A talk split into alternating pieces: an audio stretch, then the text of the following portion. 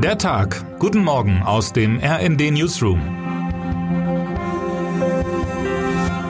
Es ist Mittwoch, der 31. Mai. Es ist für mich eine der genialsten Szenen der jüngeren Seriengeschichte. Don Draper, verkörpert von John Hamm, Werbefachmann und Antiheld der US-Serie Mad Men steht vor einem Problem. In den USA der 1950er Jahre wird gerade langsam allen klar, dass Rauchen schädlich ist. Und dabei wird überall geraucht. Wirklich überall. Aber zahlreiche Studien zeigen, Rauchen ist krebserregend. Und alle Behauptungen des Gegenteils würden sofort als Lüge gegeißelt werden.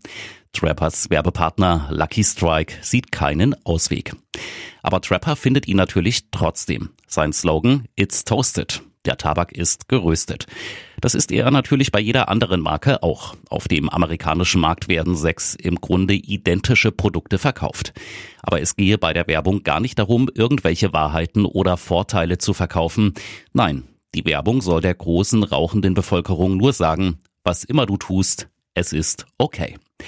So ein bisschen hat man das Gefühl, das ist in Deutschland noch heute so. Klar, Tabakwerbung, in meiner Jugend noch so präsent, in Kino und anderen Medien, ist weitgehend verboten.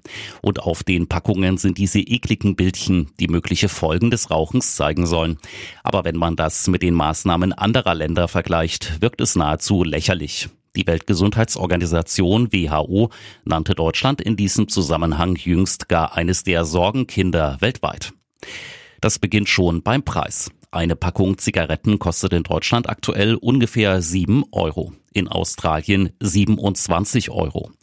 Während etwa Italien oder Mexiko ein striktes Rauchverbot in der Öffentlichkeit durchgesetzt haben, gibt es in Deutschland bis heute allein, was das Rauchverbot in Kneipen und Gaststätten angeht, den reinsten Flickenteppich an Regelungen.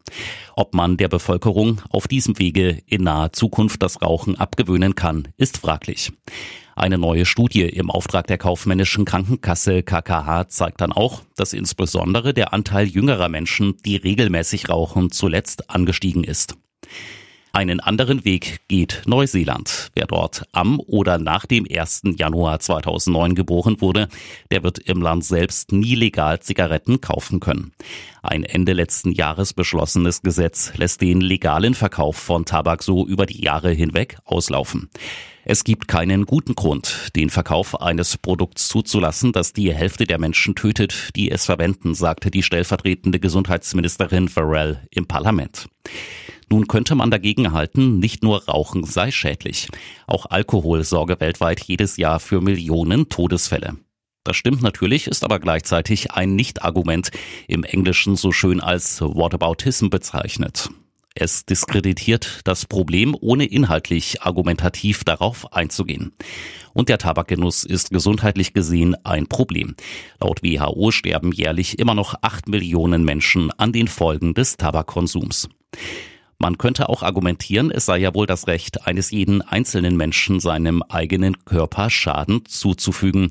Verbote haben ja in unserer Gesellschaft eh einen schweren Stand. Aus individueller und philosophischer Sicht bräuchte diese Diskussion wesentlich mehr Platz, als es dieser Newsletter bietet. Aber aus gesellschaftlicher Sicht ist die Sache relativ klar. Rauchen schadet eben nicht nur dem Raucher oder der Raucherin und die daraus resultierenden Kosten entstehen auch nicht nur dem Raucher oder der Raucherin selbst, sondern sind ein gesamtgesellschaftliches Problem. Die heutige Moralpredigt hat natürlich einen konkreten Anlass. Heute ist Weltnichtrauchertag allen, die es geschafft haben, sich von der Sucht zu lösen. Deshalb an dieser Stelle einen herzlichen Glückwunsch. Allen, denen es nicht gelingt, das vollste Verständnis. Niemand hat je behauptet, dass die Abkehr vom Rauchen einfach wäre. Termine des Tages. Das Oberlandesgericht Dresden spricht heute um 10 Uhr das Urteil gegen die mutmaßliche Linksextremistin Lina E. und drei weitere Beschuldigte.